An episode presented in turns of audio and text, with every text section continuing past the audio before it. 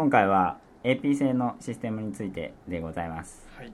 AP 制とは？アクションポイントっていうものが手番で5ポイントとか6ポイントとかもらえてでそれを使っていろいろ複数あるアクションから選んで好きなように組み合わせてできるっていうのが一般的ですかね。AP 制を BGG で検索してみました。お。 action point allowance っていうふうに書いてあるんですけど、はい。まあ、要するにアクションポイントを振り分けるシステムっていうふうに BGG では書いてあって、うんうんでその一番古いものとしてスペシャルトレインうん。というゲームが挙げはいはいられています。皆さんご存知でしょうか？名前だけ聞いたことありあます。そうですか。知らない。えー1948年のう 2人用のゲームなんですが、ほまあ、これはすごろく的なあれです、えーお互いにダイスを振ると。う、うん。自分の列車がいくつかありまして。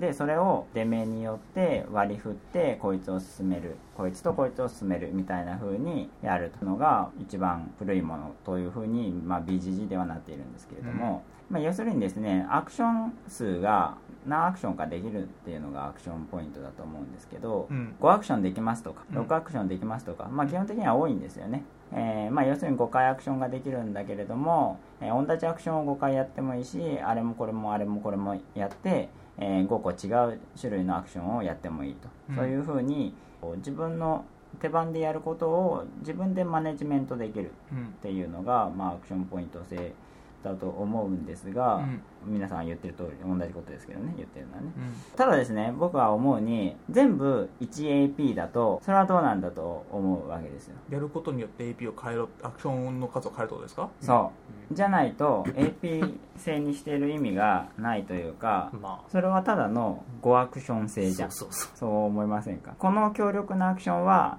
2AP かかりますと。とかこのアクションは簡単だから 1AP でできますとか、うん。それをやりくりするっていうところに、まあ、AP 性の妙があるのではないかと僕は思っているんですが、い、かがでしょうか？うそれはわかる気がすなんだけど最近はほとんどないよね、まあ、そういう最近アクションポイント制のゲーム自体があんまりないんまあですけど、そもそも確かにそうっすね。うん、でも僕は AP 制はそこのマネジメントというかややりくりが楽しいなと思っております、うんうんうん具体的なタイトルを言うとティカルとかメキシカとか、うんうんクラマーキースリングが作ったと言ってもいいんじゃないですか。そうですね うんうん、うん、と思いますけれどもどうなんですかね？そこら辺ちょっとよく分かりませんが初出は、うん。普通はさっきのそれじゃないですか。まあまあだけどあれは AP 制ではないですよ厳密に言うと。だってあれはさだなんていうの？えなんかただとダイスの目の振り分けそうそうそうそう。ん。ただアクションって感じじゃないんですよね。わかる。そうそうそう。そうなんですよ。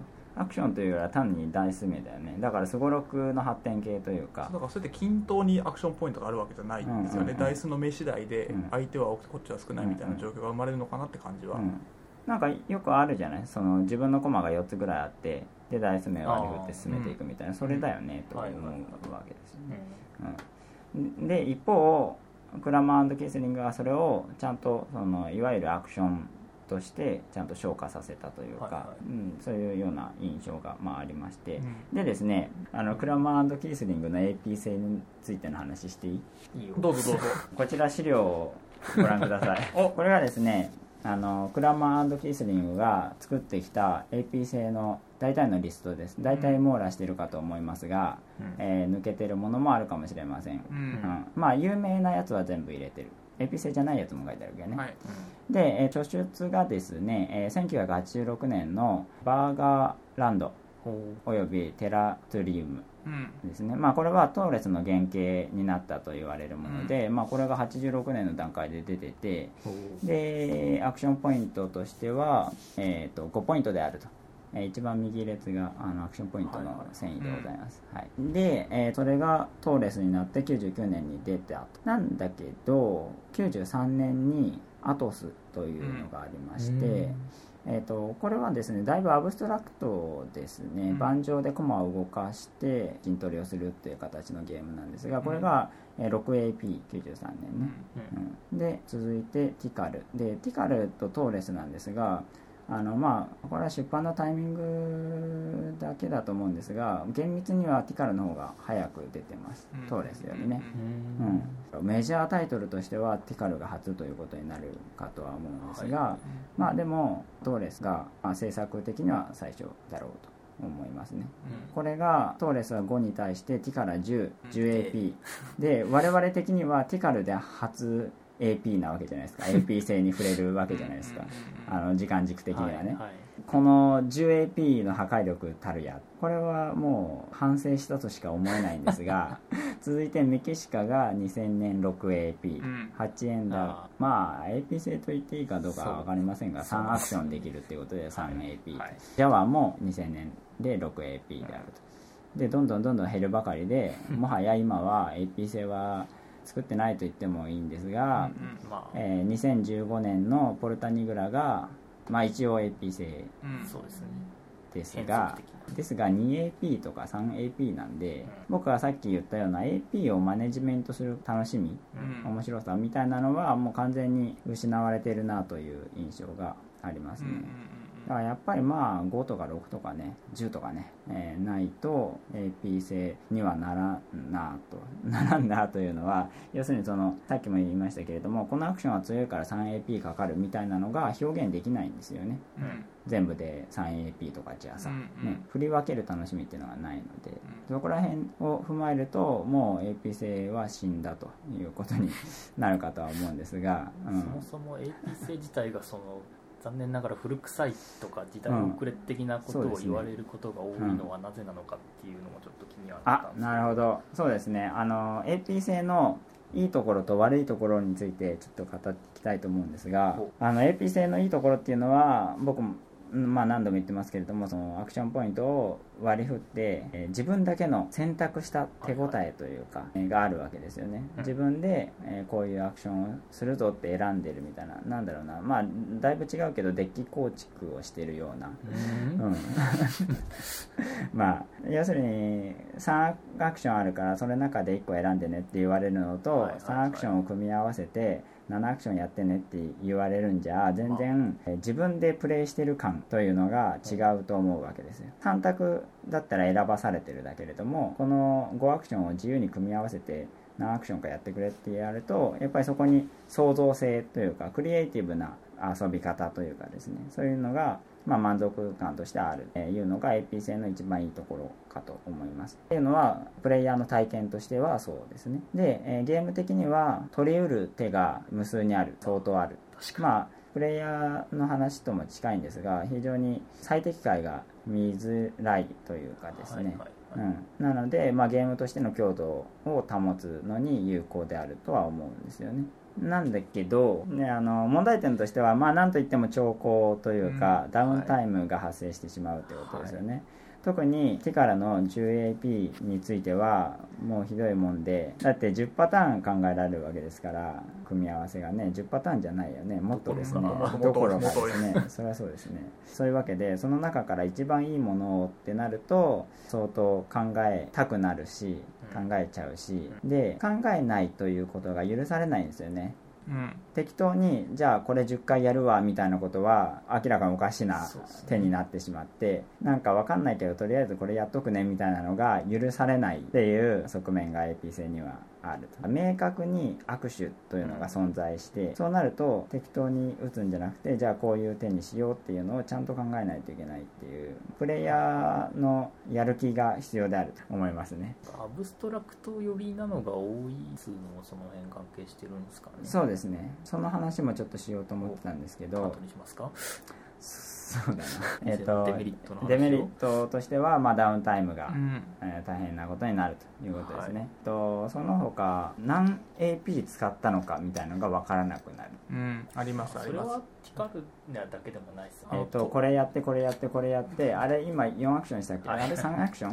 いやちょっと戻してみるね。あれどうなってたっけ？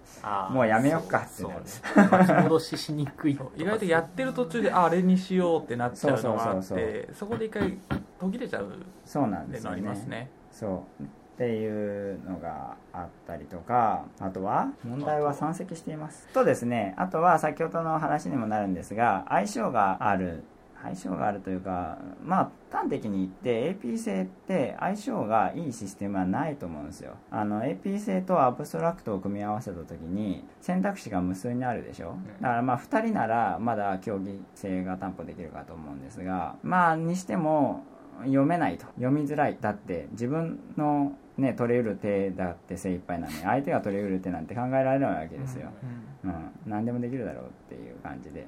なんであのアブストラクトにしては厳密に遊べないっていうところがある、まあ、厳密にっていうとちょっとあれですけど、まあ、読めないので結局それはうんじゃんみたいなことにはなってくるわけですよね。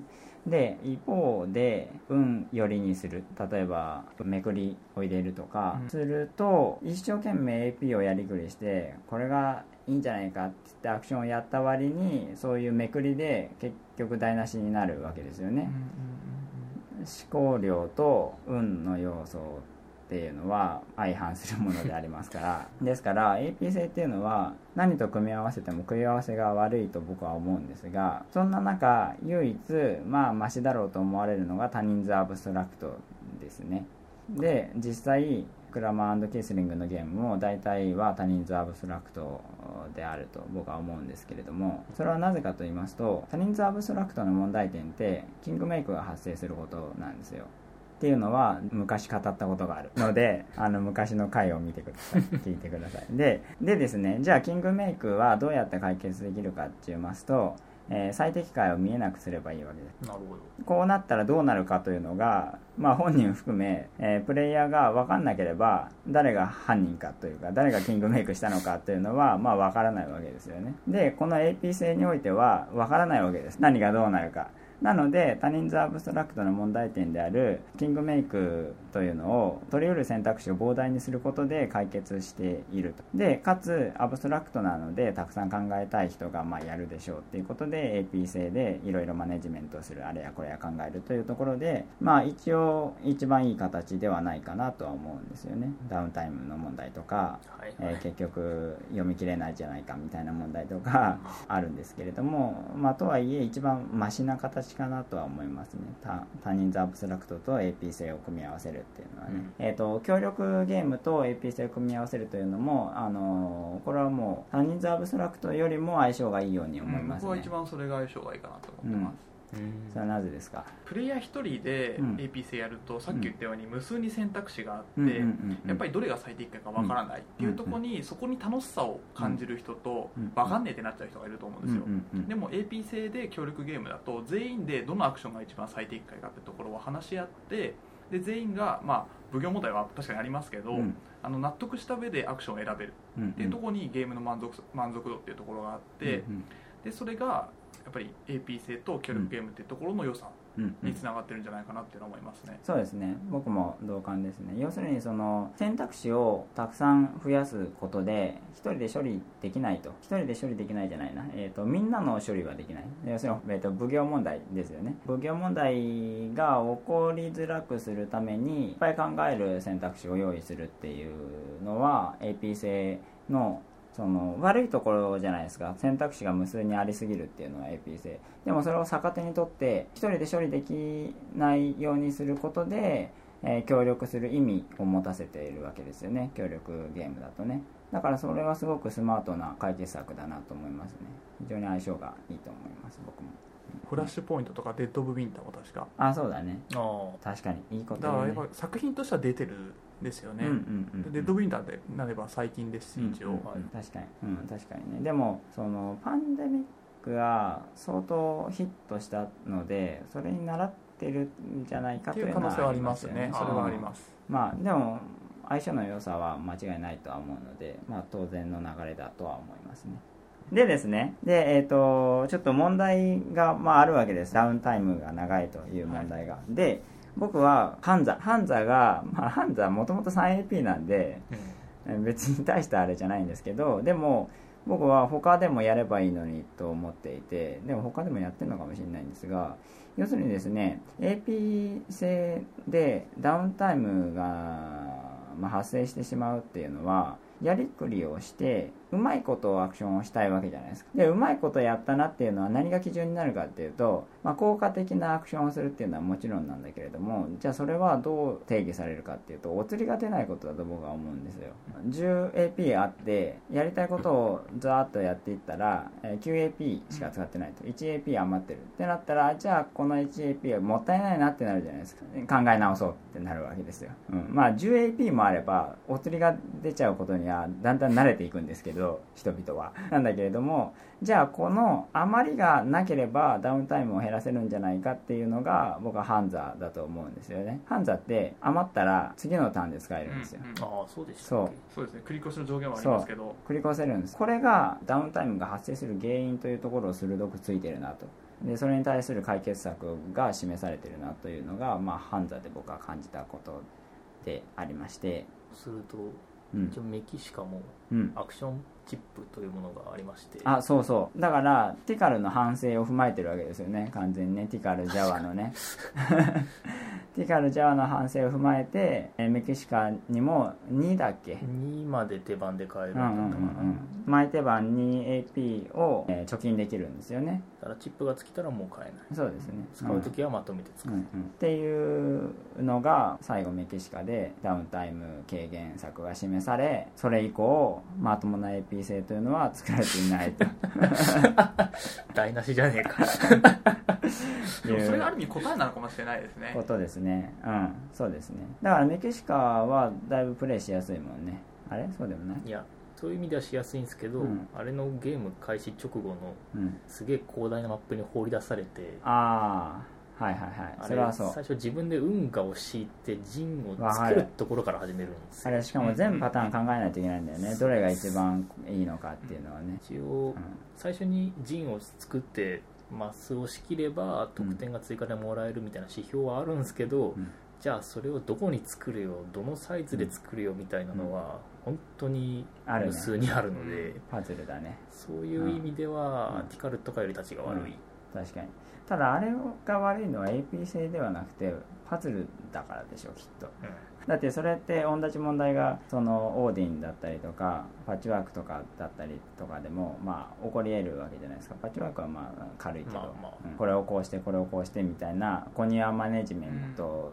の部分の負の面かなとは思いますけどね、うん、まあもちろん AP 性が拍車をかけてるのは間違いないですがそのダウンタイム軽減の話なんですけど、えー、と他にはですねシェイクスピア。ああ握り競りでアクションするでしたそうです。はいはいはい。これ AP 制なんですよね。でですね、えーと、これは何の役に立つかっていうとなんせ握るわけです。アクションポイントを握ります。つまり僕は今回4アクションポイント欲しいとか5アクションポイント欲しいとかみんな握ってで一番握りが小さい人からアクションができるんですよね。だから早くアクションやりたい人は少なめに握るみたいなのがまああって、うん、で、えー、大事なところは何かというとこれは漠然と握るということはないわけです。これがやりたいから、えー、そのためにはこんだけアクション数が必要でだから握ると。でオープンすると。となるとこれはお釣りは出ないわけですし何がやりたいかというのは、まあ、考えてからやるわけですから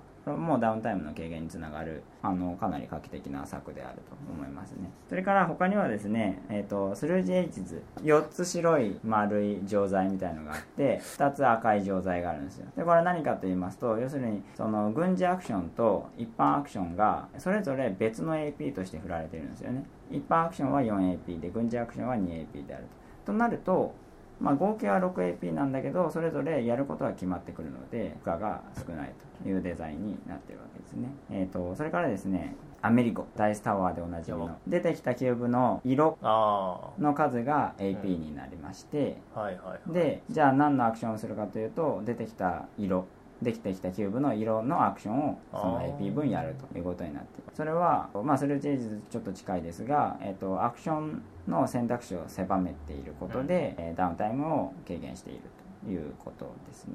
なんかさまざまな工夫がされて、えー、わずかに生き残っている AP 製のゲームたち紹介のコーナーでした。でですね、えーと、ちょっとここら辺あれなんですけどポルタいやポルタニグラの前に炭鉱参加の話する。炭鉱参加いいけどあれ？えオーストラリアってやったことあります？ない。概要も知らない？あそう。一応ね 2AP 制で えとなんかお金を払ったら 1AP プラスできるみたいなやつで、はい、えー、2005年なんで8円だと同じ時期に出てるんですよ。これが、まあ、完全に無視されているうん、うん、わけですけれどもまあ僕も無視しているので分かりません詳細は。やったことあるんですか？ない。です。ないのか。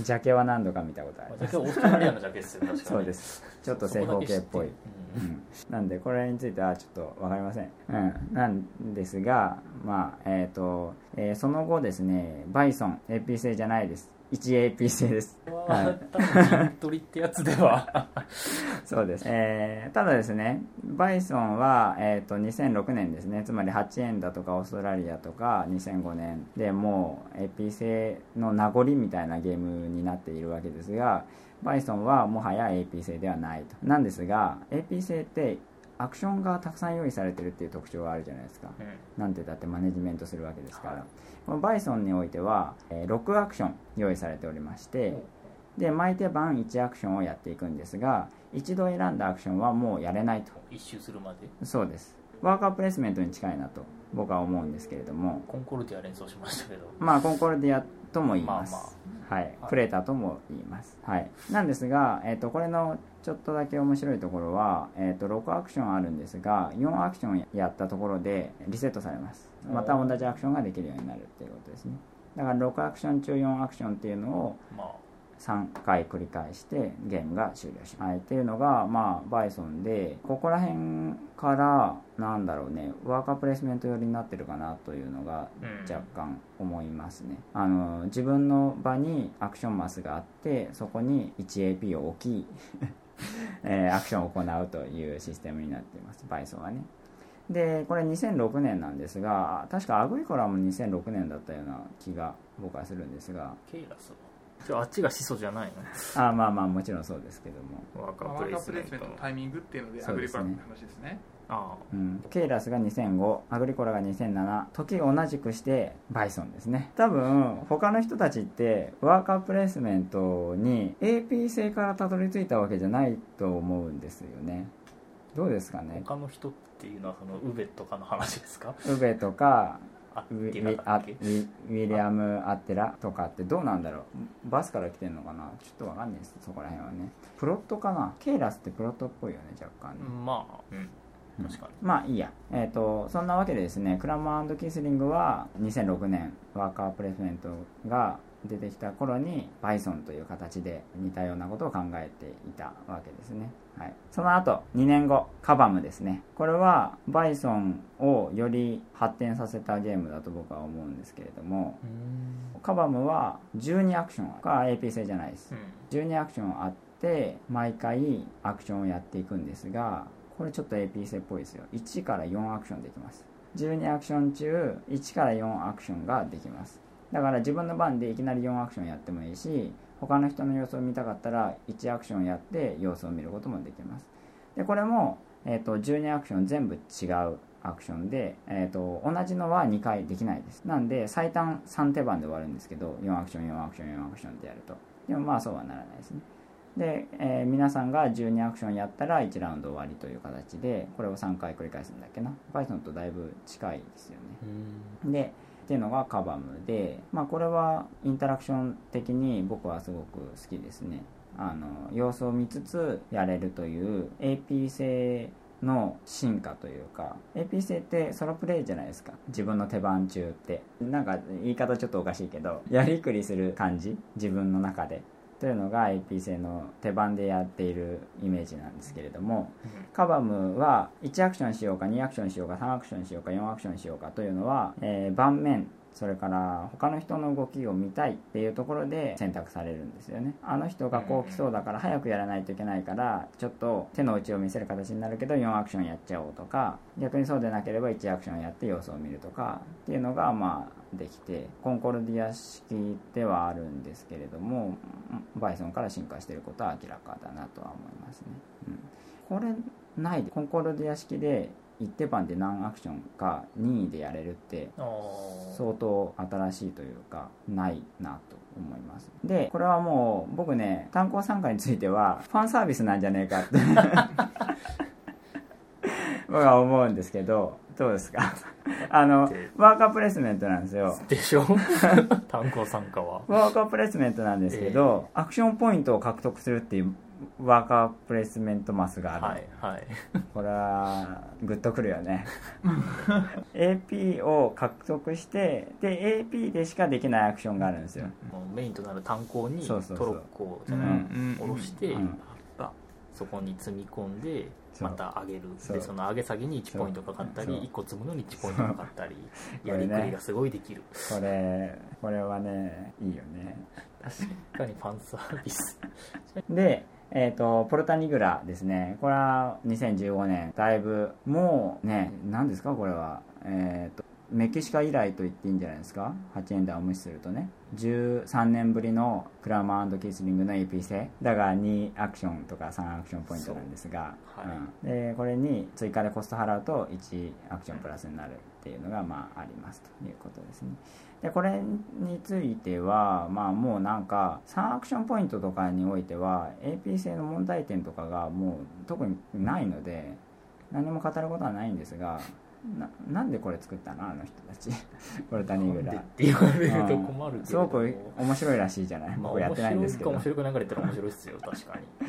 この AP 製の魂は感じるわけ？まあライトにした感じですか？ライトまああのー、アクションポイントとそのアクションの中でできる選択肢っていうのが決められてるので、今やりたいアクションと必要なアクションポイントっていうところを、あのプレイヤー自身に計画性を持たせてやらやらせてる。っていうのは感じましたね、例えばね僕は AP 性というのはワーカープレイスメントに進化したというか、まあ、淘汰されていったとも言っていいと思うんだけどと思ってるんですよ。でえー、ポルタニグラっていうのはワーカープレイスメントだと成り立たないんですか？だってね炭鉱参加でも自分自身もワーカープレイスメント作ってるわけだし。普通にまあ成り立ちますレンガを購入するアクションマスとか建設するアクションマスがあれば、うん、まあそれはプレイ感は変わりますけどいやというにならんかっつったら、というところでね僕が、うん、あの今、えー、AP 製を作ろうと思った場合に果たしてこれは AP 製で作る必要があるのかと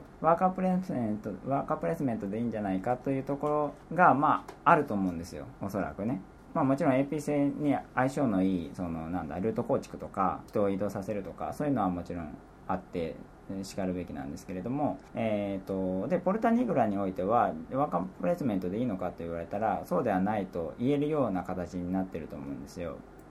僕は遊んでないですけど、えー、それはカードで AP 性を示す。カードでアクションポイントを示すというところが新しい AP 性の形をまた見せてるなと僕は思ったんですね。でこれって、えっと、カードにアクションの種類も縛られてる絞られてるんだよね。カードごとに AP が書いてあってでそのカードによってできるアクションもカードごとに違っていて、まあ、もちろん共通のあるでしょうけれども。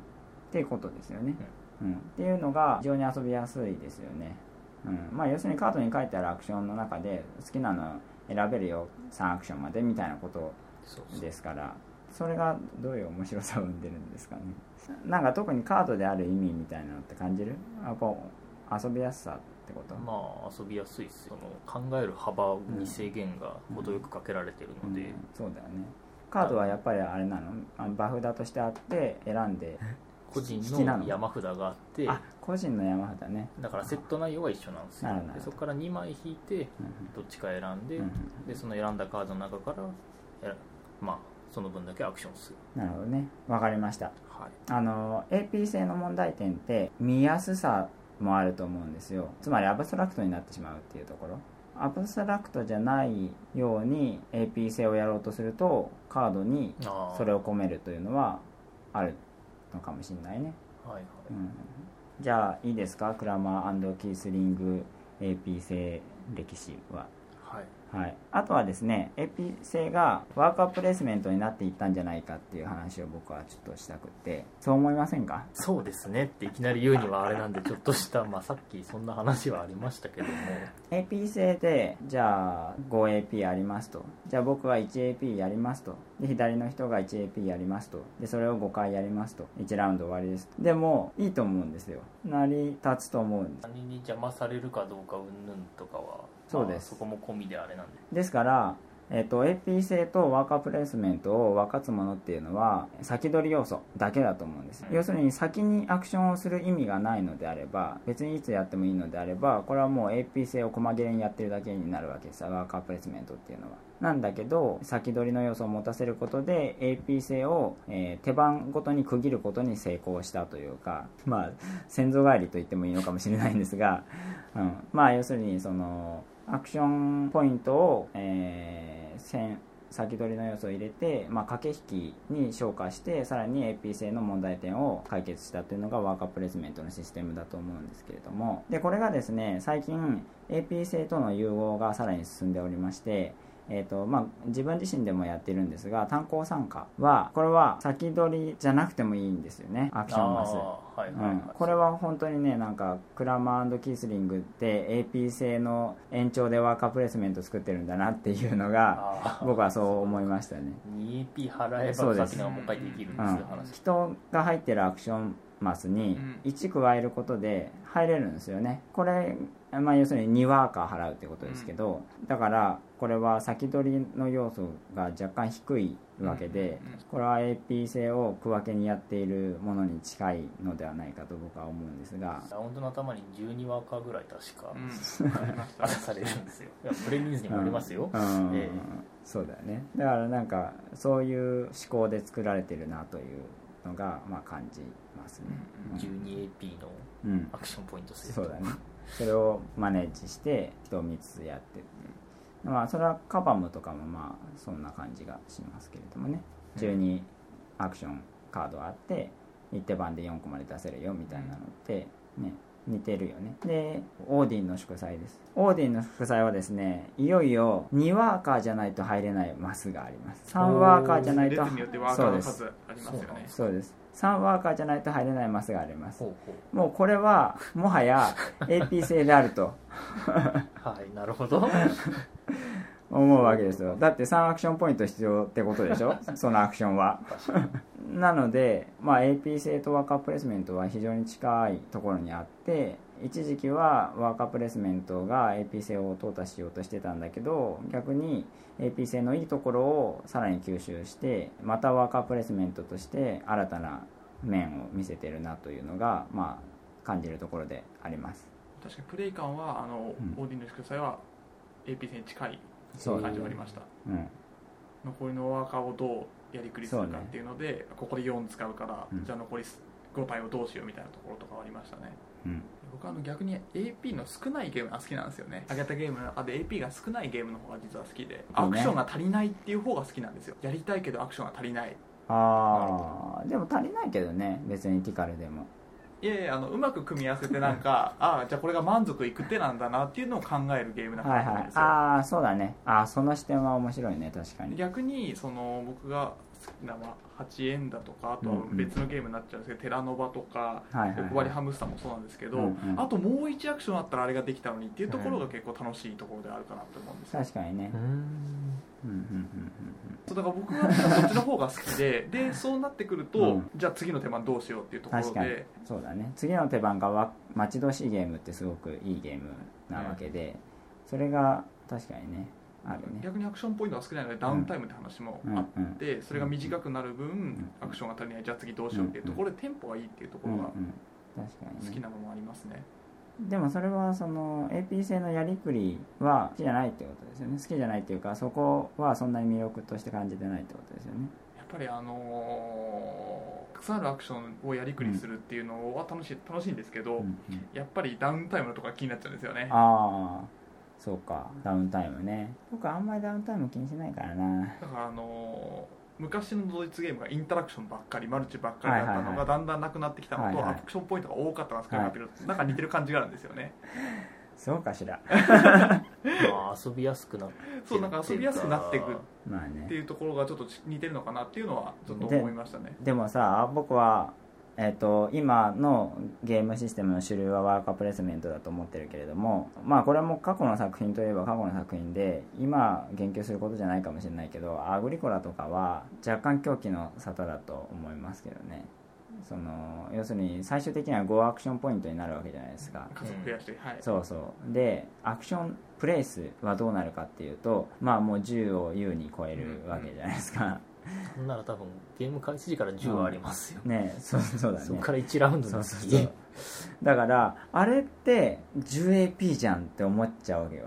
10AP じゃんっていうのはこのあのち見たことわかりますわかります。イメージとしてね。だって5アクションポイントあってそれを置けるマス数が20も30もあるってなったらそりゃ大変な話でありましてそこはいいいいの？思うんだけど。なんか拡大再生産の楽しさみたいなところでワーカーを増やしていかないといけないっていうのはまああるとは思うんですけど、だったらプレスする場所は少なくしていくべきだし、うん、なんかねまあ最近はでも改善されてるというかワーカーを増やせばいいってもんじゃないっていうゲームも増えてきて、ねう、んそれは、えー、と例えばビティカルチャーとかもそうだしワーカーを増やすとどうなるかっていうとあのプレスのマスが限られてるので余っちゃうんですよ。どこにも置けないと。まあもちろん1円もらうみたいな弱いアクションはできるんですけど、うん、っていう形でもううまくまとまってるなとは思ですがまあそれはワーカープレイスメント会の時にいやいいんだけどややらないけどね。それこそ膨大じゃないですか。なんかワーカープレイスメント会なんかあんまりやる気がしないんだよな。やる気がしないっていうか特に問題点がないじゃないですかあのシステムって。まあ。僕問題意識がないとやれないんですよね。なるほど。うん。まあいいや。アクションポイントが少ない方がいいよねって話だよね。次何やるかみたいなところはね、はいだからさそれもさメキシカとかはそうなってはいるとは思うけどね。例えばその 3AP 使うアクションをやらないといけないと。うん。でも今はできないと、うん。じゃあ次やろうと。そうなるとまあ次は楽しみじゃないですか、うん、まあまあでも分かります言いたいことはね。うんうん。確かにね。なんかやり尽くした感みたいなのは手番で持ちたくないよね。それはね。なんか箱庭系だったらいいんだけどねうまくまとまったぜみたいなでまあ AP もでも 10AP をうまく割り振ったぜみたいな楽しさっていうのはもちろんあって。あそれはありますうん。それは AP 性の大きな魅力ではあるとは思うんですけどね、えー、とじゃあですねあの AP 性とコマの移動の相性っていいよねと思うんですね。相性っていいよねというかまああるべき姿だなというような気はして。うん。でそれって、えーワーカープレイスメントじゃできないことじゃないですか。まあもちろん3進むみたいなアクションを用意すればいいといえばそうなんだけど。でもなんかやりくりしてる感というか、ね。なんか3進んで1アクションでなんかするみたいなのってすごく AP 性と合っていて、でそういったゲームが AP 性でも名作と言われてるのではないかと思ったんだけれどもそうでもないな 言われてんじゃないですか割と。だってトーレスなんてまあ移動する。1AP で無限に移動できるじゃないですか。まあなんかピューっあて通って。れはまあ長通れば、まあまあ。なんでそれ言ったらメキシカも運が取ればピュッといけるし。まあまあそうだ。えメキシカってさはい。移動とかってあったっけ？あるある。あのそうか自分のコマみたいなのがいるんで。あそっかそっか。そいつが一歩で1そうか。じゃあトーレスとメキシカはまあそういうことになっているしパンデミックも移動がメインでありますし、ティカルはそうでもないってなるとまあそうでもないな。まあでもなんか移動を入れるんだったら AP 製かなという気はしますね。まあボードが大体付き物ですしね、うんそうなんだよね。そうあの AP 製のいいところに、まあ、移動とのその相性の良さみたいな話とつながるんですけどやってる感手応え手触りあのワーカープレイスメントってなんだよって僕は思うわけ。まあ森に行って木を取るまではいいですよ。おだけどあんまりピンとこないやつあるじゃないですか。大きな進歩ってなんだよ。そうそうそう大きなそうそうそういうこと。ああとスタートプレイヤーってなんだよみたいなのあるじゃないですか。そういったことはそのテーマ性を犠牲にしているというか手応えというか直感的ってことだ。そう。僕が言いたかったのは直感的であるということです。AP 性は。非常に、えー4アクションあるから4歩進めるよっていうところが直感的であるっていうことですね。それに対してワーカープレスメントはなんかアクションの種類はたくさんあるんだけれどもなんでここに行ったらこれができるのかというのが非常にゲーム的だなと思うんですよね。システムがむき出しであるということですね。なのでそういった意味でボードとは相性がいいし AP 性っていうのは、遊んでいて入り込めるゲームに入り込んで楽しめるという意味で AP 性の魅力がそこにあるかなと思いました。じゃあ余談です。変わり種の AP 線の話をしますね。変わり種？まあちょいちょい変わり種の話はしてるんですけれども昔スペシャルトレインっていうのがあってって話したじゃないですか、ダイスを振ってそれがアクションポイントになると。こんなね無茶な AP 制ないでしょ1と6の差がそうそう俺1アクションポイントなのにお前6アクションもすんのかよみたいなそんなうんさ、まあ、すごろくでしか許されないわけですよ。ですが、今、このように、ダイスで AP 性を決めるゲームがあります。それがですね、こちら、じゃん。えー、本日紹介するゲームはこちら、えー、ネスターゲームズの、えー、11ですね。作者はディターシュタイン。えー、これね、まあ、見ていただけるとわかると思うんですけれども。ああ、やりました 見たことある懐かしい。あの、サッカーです。サッカーのコートが、まあ、ボードにありまして、えっ、ー、と、コマがですね、11個配置されるんですね。それぞれね。で、えー、まあ、要するにサッカーをやると。なんですが、これ、あの、なんだろうな、ヘックスではないんですけれども、まあ、ヘックスだと思ってくれても、まあ、さして誤解はないと思うんですけれども、これがですね、アクションポイントがダイスで決まります。マジかよ。どうしたね振り幅ないんですよね確か。ダイスの振り幅。ああ1から3しかないとかえ1から6まであります。マジかよ。1から6まであります。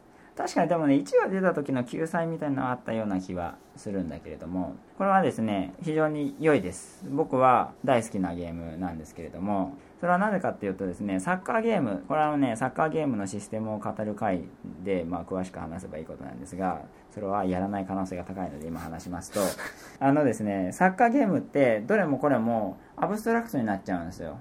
結局。コマをこう進めてボールをキックしますと。まあキックした時に判定でダイスを振るみたいなね、えー、それはレジスターとかまあサッカーチェスですけれどもであるんですけれどもやっぱりねその揺らぎって不十分なんですよね。あのサッカーの表現としてはね。アブストラクトだとサッカーは将棋じゃないんだよなって思っちゃうんですよ。でサッカーって失点する時に2つのミスが重なると失点すると僕は思ってるんですけれどもそういった起こっててしまうことなんかミスが起こるっていうところがアクションポイントをダイスに任せることで表現されていてあのちょっと集中力が切れた時にボールウォッチャーになってしまうってまあボールを見てるだけで体が動かないみたいな時があってふとした時に失点してしまうわけですね。それがアクションポイントとして例えば1が出た2が出た時に2人しか動けないわけですよ。そんな時に相手がま5とか出してきたらまあ限りなく失点に近いと。でそういった揺らぎが、えー、このゲームにはもたらされていてそれでいてやはり盤面はヘックスで駒を一個一個動かしていくみたいなことでやっていくのでアブストラクトなんだけれどもそこの何でしょうね運の要素の入れ方が大胆で雑なんだけれどもそれがえかなりいい調和をこのゲームにもたらしていてですね。これはなかなかよろしいです。あのやっぱりね AP 製の一番のね始祖からね今現代に蘇ったわけですけれどもこれはなかなかねいい融合であるなと思っております。でこの11の面白いところはリアルタイム性っていうことですね。そうなんだ。これねあの前半後半で20分やってでそしたらもう終わりです。20分やったところでゲームが終了します。だからダイスを振って延々駒を動かさないことでリードしているプレイヤーが勝つということになるわけですけれどもまあ、それはもう遅延行為ですよね。リアル遅延行為が あの再現されるということでね。なかなかねあのシステム的な穴が多いんですがあの楽しいゲームとなっております。じゃあ今回はネスターゲームズから11でした。ちなみにこれ今買えるんですか？これは買えますよ。あのネスターにこれ作ってくれって言ったら分かったじゃあ作るわっつって。あのリストに入ってるんですか？あのリスト？ホームページがあるじゃないですか。ああありますよありますあります。なるほどちなみに何ユーロですか？えー、20ユーロぐらいじゃない？なるほどお買い得。大体20ユーロぐらいだからねあそこの店。ねもう2割引き終わっちゃったんでしたっけ？終わりました。また来年。あ毎年やってんですかあれ？毎年やってるよ。まあでも今回は5%多かった気がする。う。ん。なんかいつもは5%引きとかなイメージ。う。ん、10%やるのはなかなか見ないですね。なんか15だか何か使ったら20%みたいなのが流れてきます、ただですね BGG にネスターのゲームの評価を何個かやると安くなります。とかあとビットコインで払うと常に1割引きだったりとかまあ重複はしないんですけど。でもやっぱりねあの200ユーロ以上買うとですねうん。ネスターバッグがもらえますからこれはネスターバッグ黒い狙っていきたい。黒いあのバッグですよね。そうですね。たくさん物が入る。これですね。こちらネスターバッグおアダプトイドマークじゃないですか、まあアダプトイドのマークではあるんですけれどもでもなかな残か あのいいいいものでございます、はい、ただですねはい、200ユーロをじゃあみんなで、えー集めて買うと。はい言った時にそうなると税金がかかります。関税。そうです関税ですね、はい。関税であの結構1割ぐらい取られちゃうのであのまあ1割は言い過ぎかな。8%ぐらいかな。まあまあけ結構ね、まあまあ割とどっさり3000円とか取られるんであの2個買っちゃいますからね。そうですね。ちょっとそこは注意した方がいいです。1万6000円ぐらいって言われてますね。関税がかかるかどうかっていうのはね。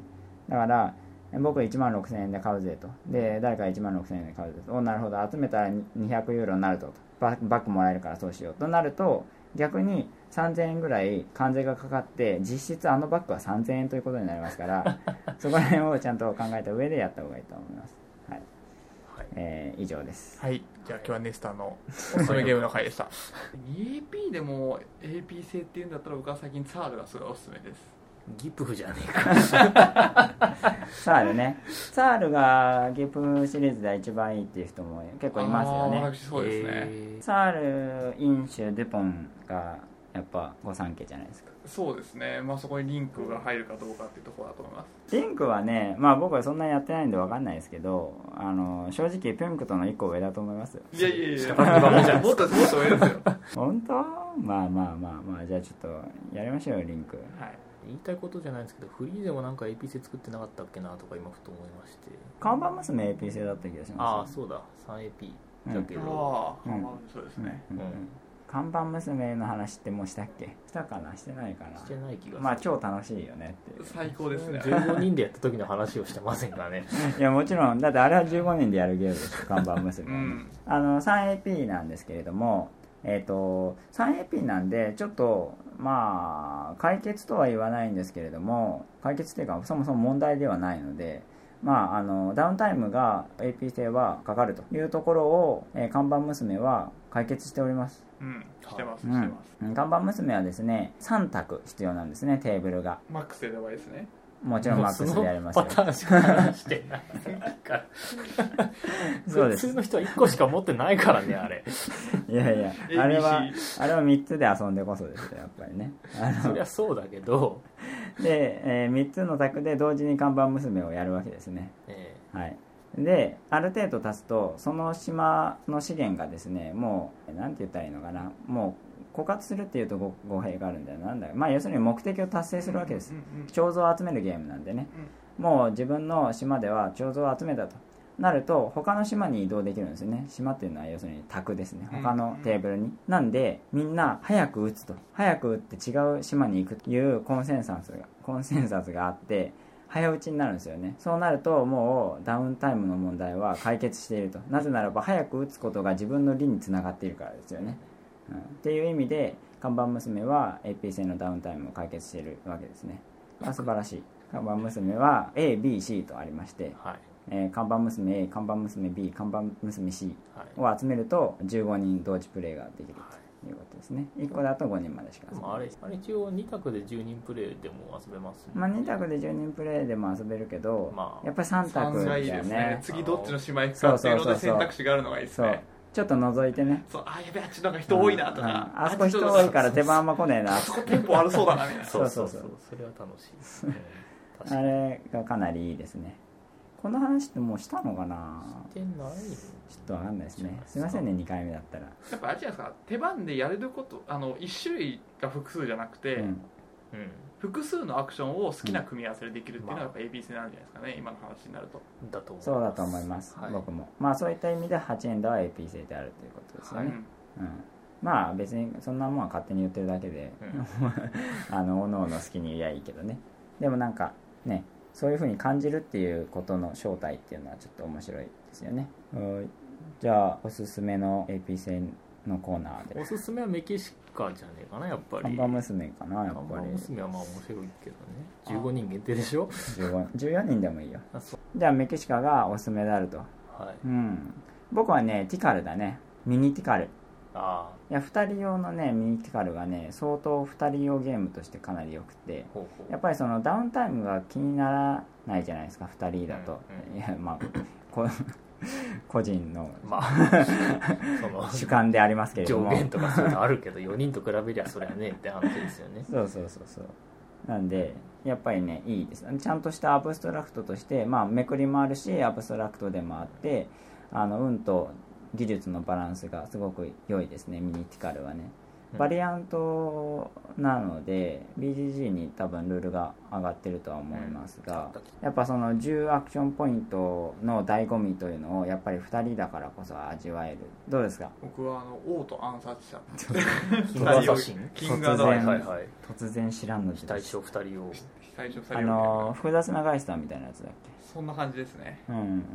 あれもアクション性あそうなんですか？ AP 制です。おえ何アクションポイントなの？カードあの山札からカード1枚めくっておポルタニグラ。でど片方の陣営は何アクション片方の陣営は何アクションっていうふうに陣営ごとにアクションが違うんですよ。えー。えその1枚のカードで決まるの？決まるんです。えー。でそれがラウンド数を表しててああなるほどね。このラウンドはこっちのプレイヤーが何手番こっちのプレイヤーが何手番っていう不公平がないような形になってんだね。えー、と基本的には片方の陣営の方がアクション数が多いっていう決まりはあるんですけど、相手が何アクションあるからじゃあこっちは何アクション、どうんうんうんうん。ああ何アクションだからこっちど。うやって動かそうっていうところが見える2人用のゲームです、うんとね僕はねトワイライトストラグルかなトワイライトストラグルの話しないといけないなってちょっと今思い出してきたあれ AP 製だな。完全に。しかもカードに書かれている。AP 製だな。おーポルタニグラの先を言っている。そうですね。はい。うん。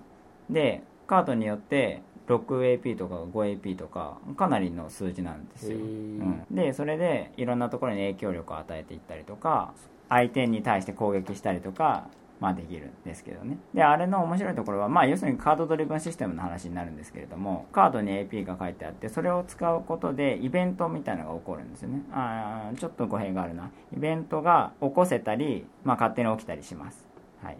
でイベントを使うと AP は使わない。イベントの効果だけ。もしくはイベントを使わないで AP を使うってこの2通りがあってそこもなんか AP 性にさらなる選択肢を与えているっていうところとテーマの載せ方ですよね。勝手にイベントが起こるのでこういうイベントが起こるっていうことはこうなるだろうみたいな効果がま盤面に現れたりとかして。でさらにランダムで配るんですけれどもどちらの陣営にとっていいカードかみたいのってまああるわけですよね。で相手の陣営のカードを引いてしまった場合それを AP として使うしかないんですけれども相手のイベントも起きちゃう。なんでなんかそこら辺のバランスがちょっと面白いなっていう。なんかまあまあ面白いよ。トワイライトストラグル2人用で何時間？僕最初やった時は6時間ぐらいかかったかな。2日に分けました。正解だと思います。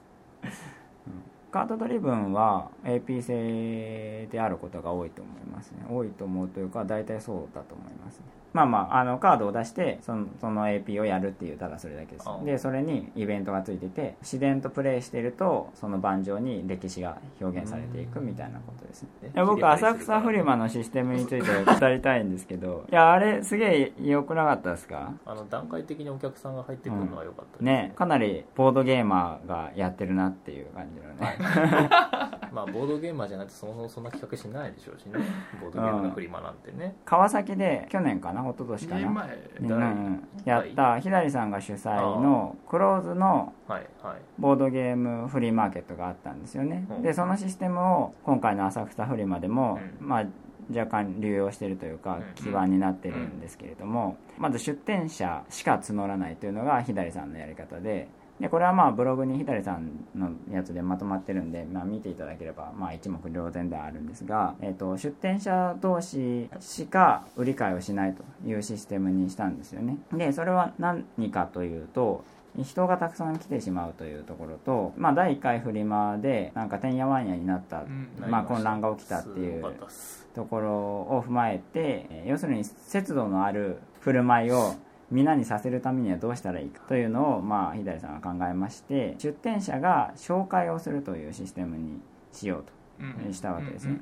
だから出店しますよって言ったら10枚のチケットが与えられると、で出店者は9人を誘えるでその際に、まあ、出店料を、まあ、10で割ったものを、えー、要求するということになるわけですけれども。で、えー、何か問題を起こした場合はその紹介者が責任を取るという形にする、そうなるとやっぱり紹介してもらってるわけだからそのね、えー、人も節度のある振る舞いをするだろうしっていうところがまずシステムとして非常に美しいということになりますよね。でその10人は出店というか要するに売ると。売ることもできるし買うこともできるというような形でやって節度のある振る舞いができたと。でそれから予約のシステムがありまして皆さん出店者なんで当然設営をするわけですよね。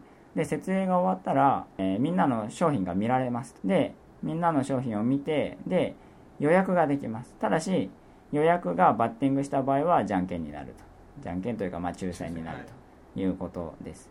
でそうなるとですねあれは欲しいって言って走る必要がなくなるわけですよね。あただ予約をする。でこれでもう完全に混乱が起こらないシステムになっているっていうのが、えー、左さんのクローズドフリマだったわけですけれども、えー、今回浅草も、えー、同様の出発点でまず出店者を集めるというところでで出店者が、え紹介をするというか、まあ、共同出店者を募るという形になっていてまあ、これは紹介者が責任を持つっていうシステム意図とは若干離れるんですけれどもとにかく人を集めるという意味で、まあ、そういった手法が取られていてで左さんの時に課題だったのは買う人が少なすぎて、まあ、要するに出す人って言って募ったわけなんで、あまり購入する人がその出店物に対して少なすぎたんですよね。なんで余って持って帰るみたいなことがまあ起きてしまったわけですね。